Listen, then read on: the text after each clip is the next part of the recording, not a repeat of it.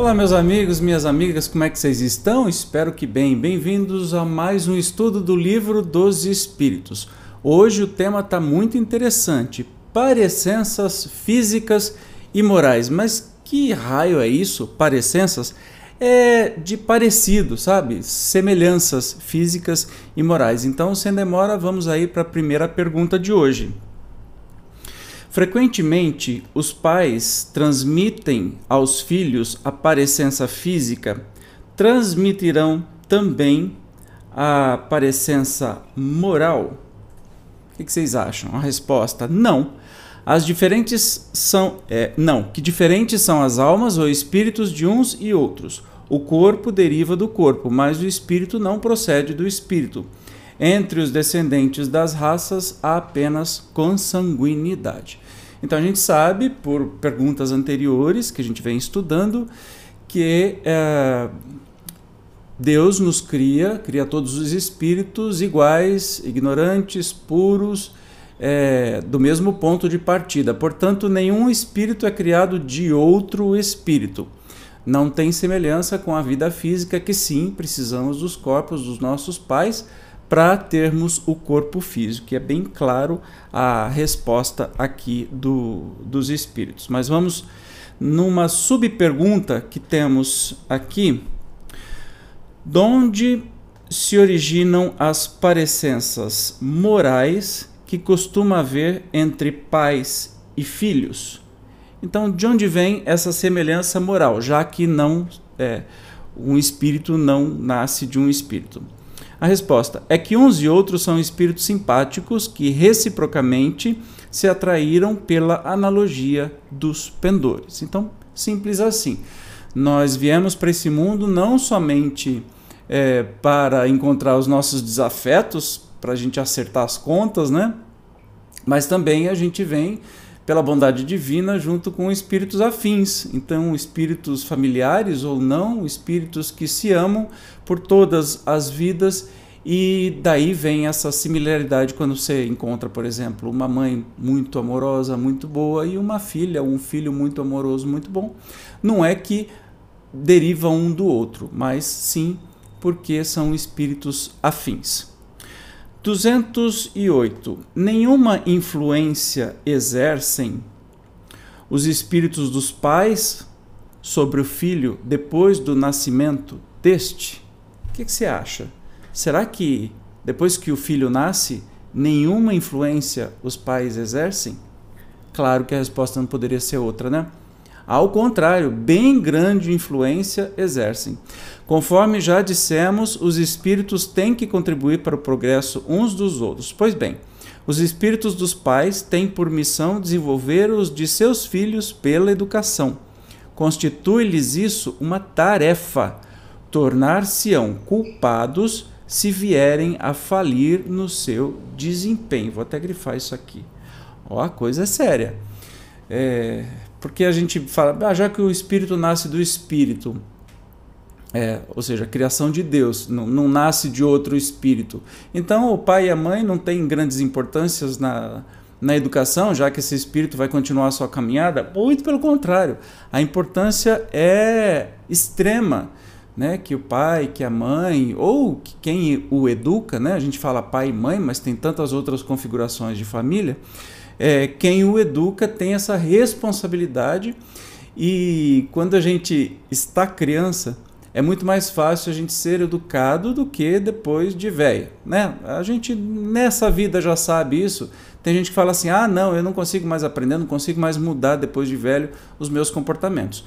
E claro que a criança está sendo formado o seu caráter traz uma experiência milenar como espírito, mas naquele momento que está retomando aí o contato com a vida física, onde a vida espiritual está apagando, é o momento de, dos pais, dos tutores, dos responsáveis colocarem ah, esta, este espírito, este indivíduo é, no bom caminho. Então a responsabilidade é especialmente poderosa. Então grifei aí, tornar-se-ão culpados se vierem a falir no seu desempenho. Pra vocês verem qual a importância de fato né, da educação de um filho. 209. Por que de pais bons e virtuosos nascem filhos de natureza perversa? Por outra, por que as boas qualidades dos pais nem sempre atraem por simpatia um bom espírito para lhes animar o filho? Então é assim, por que, que é um, um pai e uma mãe, ou um pai e um pai, ou uma mãe e uma mãe, ou uma avó, tão bondoso, tão bondosa, e tem um filho que é um capeta, que é, é, é puro maldade, que tá só para destruir a vida dos outros. Onde é que ele aprendeu isso, né? Obviamente que é, isso vem como missão para aqueles espíritos, né? Bondade divina, às vezes o próprio espírito é, que está reencarnando, que é desviado, ele tem esta esta intenção de pedir para vir com pais bondosos, amorosos, para que ele possa se fortalecer na caminhada, né? E é uma missão para os pais. Mas vamos ver a resposta que eu já estou falando antes dela.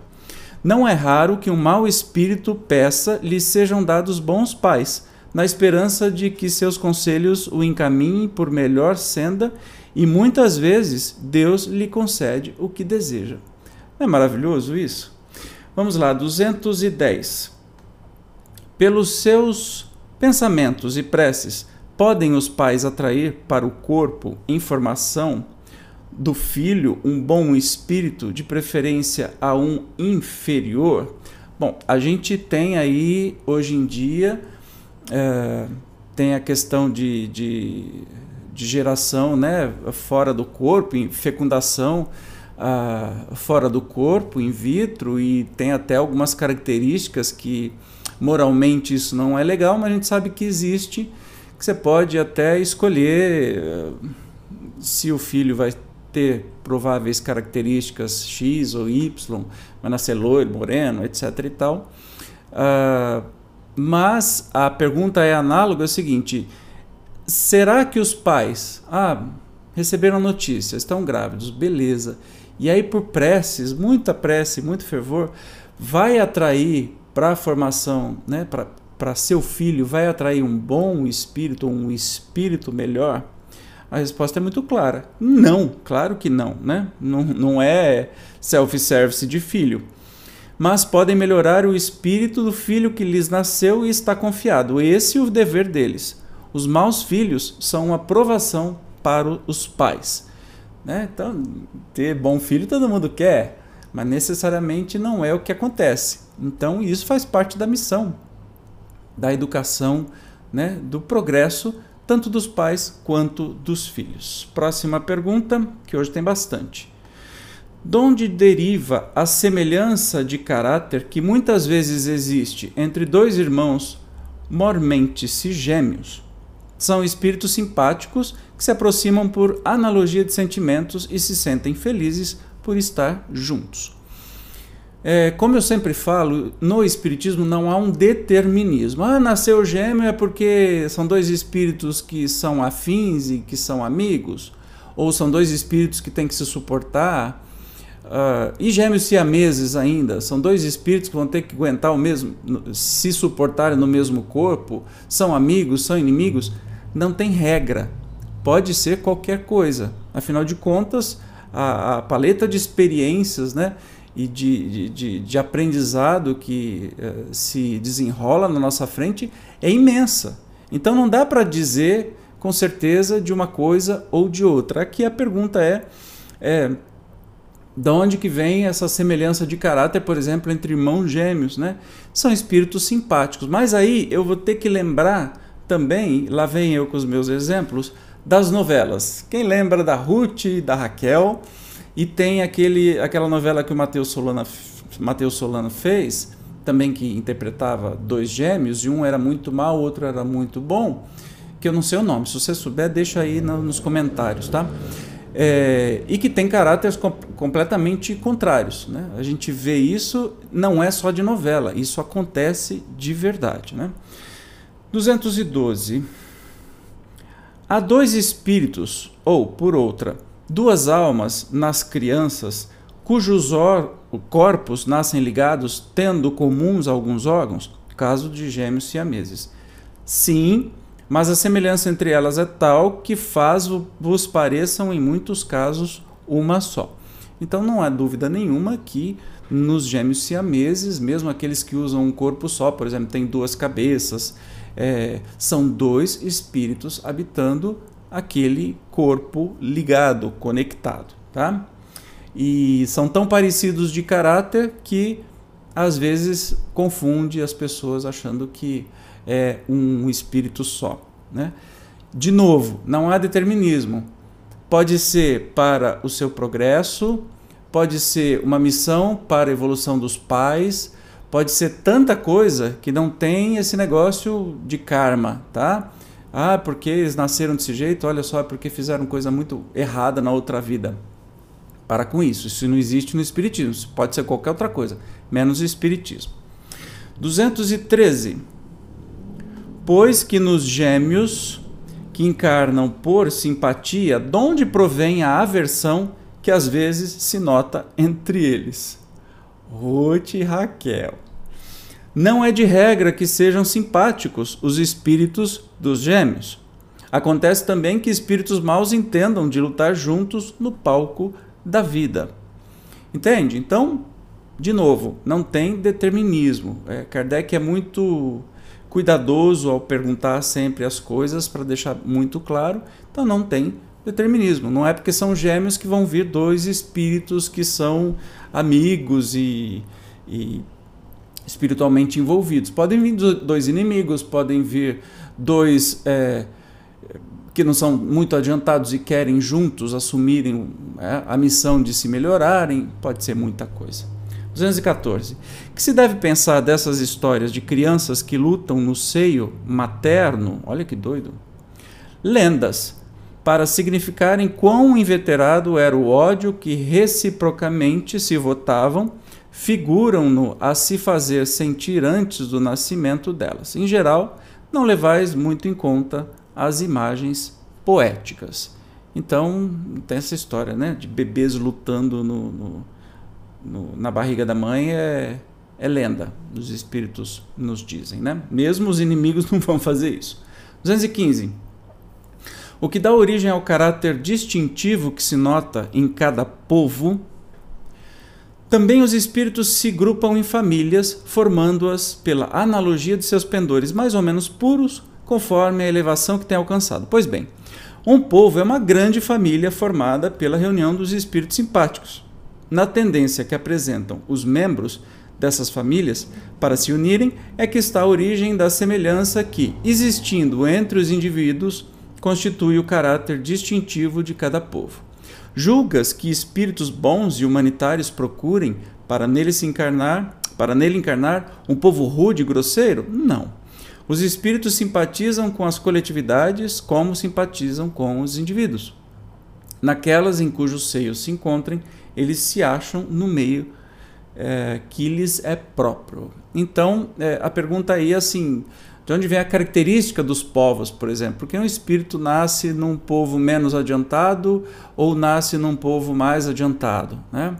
É, por afinidade.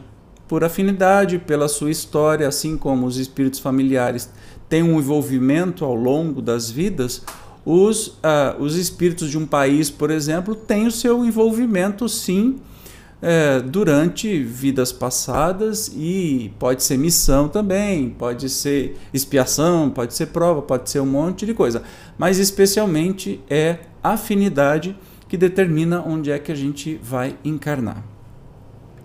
216. Cadê sumiu aqui? Em suas novas existências, conservará o espírito traços do caráter moral de suas existências anteriores. Então, é, numa nova encarnação, o espírito conserva estes traços né, do caráter que teve, da sua moral das existências anteriores. Isso pode dar-se, uh, mas melhorando-se, ele muda. Pode também acontecer que sua posição social venha a ser outra Se de senhor passa a escravo, inteiramente diversos serão os seus gostos e dificilmente o reconheceríeis. Lembrando que quando foi escrito o livro dos Espíritos, ainda era muito comum a escravidão no mundo, essa barbárie. Então vocês vão ver como exemplos corriqueiros que eram tratados naquela época. A gente tem que fazer um, um, uma alocação histórica aí para a gente se situar do que estava acontecendo. Né? Sendo o espírito sempre o mesmo nas diversas encarnações, podem existir certas analogias entre as suas manifestações, se bem que modificadas pelos hábitos da posição que ocupe, até que um aperfeiçoamento notável lhe haja mudado completamente o caráter, porquanto de orgulhoso e mau pode tornar-se humilde e bondoso se se arrependeu. Então, evidentemente que o caráter do espírito pode é, e deve mudar durante a sua existência, porque senão é, iria ficar exatamente aquela mesma, aquele mesmo espírito, aqueles mesmos costumes. Se eu sou uma pessoa é, muito maldosa ou machista, por exemplo, ou que sou mal com os meus funcionários, meus empregados, como na época, né, com os meus escravos, se eu continuar sendo esta pessoa e vir com o mesmo caráter, é claro que eu não, não vou é, aprender absolutamente nada. Então, por isso que depende também das experiências, como é, disseram na resposta.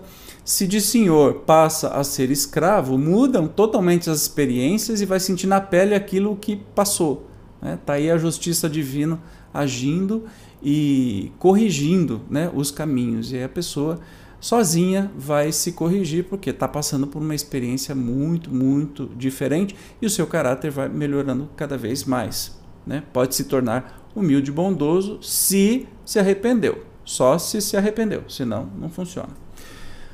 A última de hoje. E do caráter físico de suas existências pretéritas, conserva o espírito traços nas suas existências posteriores? Então, assim, é, se a gente é de uma aparência X, a gente vai vir parecido com aquela aparência na, nas próximas vidas? O novo corpo que ele toma nenhuma relação tem com o que foi anteriormente destruído. Nenhuma relação. Entretanto, o espírito se reflete no corpo. Sem dúvida que este é unicamente matéria, porém, nada obstante, se modela pelas capacidades do espírito que lhe imprime certo cunho, sobretudo ao rosto, pelo que é verdadeiro dizer-se que os olhos são o espelho da alma, isso é, que o semblante do indivíduo lhe reflete de modo particular a alma. Assim é que uma pessoa excessivamente feia, quando nela habita um espírito bom, criterioso, humanitário, tem qualquer coisa que agrada, ao passo que há rostos belíssimos que nenhuma impressão te causam, que até chegam a inspirar-te repulsão. Poderia supor que somente corpos bem moldados servem de envoltório aos mais perfeitos espíritos, quando o certo é que todos os dias deparas com homens de bem sob um exterior disforme. Sem que haja pronunciada parecença, a semelhança dos gostos e das inclinações pode, portanto, dar lugar ao que se chama de um ar de família, ou uma carinha familiar. Então, assim, não tem absolutamente nada a ver uma coisa com a outra. Não tem nada a ver o corpo que eu habito hoje parecer com o último corpo que eu habitei. Mas Claro que, como espírito, nós temos o corpo perispiritual. Aqui no canal tem uma palestra falando sobre isso. Eu peço que você assista, que você vai entender um pouco mais. E o nosso corpo perispiritual, ele vai dar a forma do nosso corpo físico e pode trazer até uh, outras, uh, outros registros, né? de acidentes ou de suicídios ou de tantas outras coisas que reaparecem como marcas de nascença, é, deixando claro que o perispírito foi prejudicado nessa área. Com o tempo, claro que ele vai é, melhorando, vai se aperfeiçoando. Outra coisa interessante que tem na resposta é que é, espíritos melhores, né, nem falando de, dos puros, mas espíritos melhores, não habitam apenas corpos lindos, maravilhosos, como a gente tem em mente que espíritos melhores são angelicais. Na vida espiritual, sim, né? Na verdadeira vida, sim, mas não é regra no corpo físico. Pode sim habitar qualquer tipo de corpo, o que a gente chama de belo ou feio, né? indiferente isso. E aí os espíritos chamam a atenção muito legal, e o Kardec vai comentar também, sobre é, que a gente às vezes vê uma pessoa muito feia, mas que tem um, uma coisa que a gente não sabe explicar né, no seu comportamento, na sua fala, que deixa é, passar aquela elevação moral que ela tem. Assim como tem também pessoas muito bonitas que são ocos, né? que são pessoas vazias que só seguiam é, justamente pela, pela sua beleza, então colocam isso é, acima de tudo e percebe-se aí a pequenez do próprio espírito que habita naquele corpo. Aliás, a beleza é muito mais uma provação do que uma vantagem. Você sabia disso? Que é muito mais fácil você se desviar do caminho por causa da sua beleza do que se você for uma pessoa normal, de beleza média ou até mesmo feia. Né? Assim como a riqueza também é uma baita de uma prova. Assim como a pobreza, mas especialmente a riqueza. Porque na pobreza você vai desenvolvendo valores morais mais elevados, né? É, até para sair daquela situação. É, é mais simpático com todos que estão na mesma situação. Mas a riqueza é o contrário, você vai se, se egoistificando, se é que existe essa palavra, cada vez mais. Né? Você vai não enxergando mais o outro, pensando só em acumular, em guardar, enfim. Isso vai é, vem com uma, um prejudicial. Mas vamos ver aqui o comentário do Kardec, o é, que, que ele fala. Deixa eu grifar aqui para ficar mais fácil para eu acompanhar. Numa relação essencial, guardando o corpo que a alma toma numa encarnação com o de que se revestiu em encarnação anterior, visto que aquele ele pode vir de procedência muito diversa da deste, for absurdo pretender-se que, numa série de existências, haja uma semelhança que é inteiramente fortuita. Então lembre-se, você vem é, o corpo deriva do corpo, o espírito é que não vem do espírito. Portanto, o corpo vem de uma infinidade de caracteres diferentes, de pais e mães e, e características diferentes cada vez que você vem na encarnação. Como é que vai ser sempre a mesma coisa? Entende? A, a, a incapacidade de que isso aconteça, não dá nem para pensar direito isso, tá? Todavia, as qualidades do espírito frequentemente modificam os órgãos que lhe servem para as manifestações e lhe imprimem ao semblante físico e até ao conjunto de suas maneiras um cunho especial.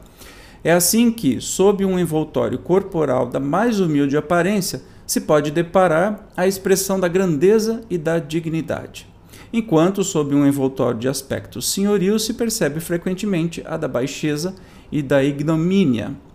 Não é pouco frequente observar-se que certas pessoas, elevando-se da mais ínfima posição, tomam sem esforços os hábitos e as maneiras da alta sociedade. Parece que elas aí vêm a achar-se de novo no seu elemento. Outras, contrariamente, apesar do nascimento da educação, se mostram sempre deslocadas em tal meio. De que modo há de se explicar esse fato, senão como o reflexo daquilo que o espírito foi antes? Eu acho que está autoexplicativo, né? Kardec veio complementar ainda mais uh, essa última resposta aqui. Bom, é isso. É, te convido, se você não é inscrito aqui no canal, se inscreva, clique no joinha, ative as notificações. E se puder um pouquinho mais, colabore, clique no botão Seja Membro. Tá bem? Espero que o estudo tenha sido proveitoso para você. É, este estudo está numa playlist também de todos os anteriores e deve ter uma playlist de todos os posteriores. Então, fique à vontade. E deixe sempre seus comentários, dúvidas. É um prazer falar com você, tá bem? Nos encontramos então no próximo estudo do Livro dos Espíritos. Tchau!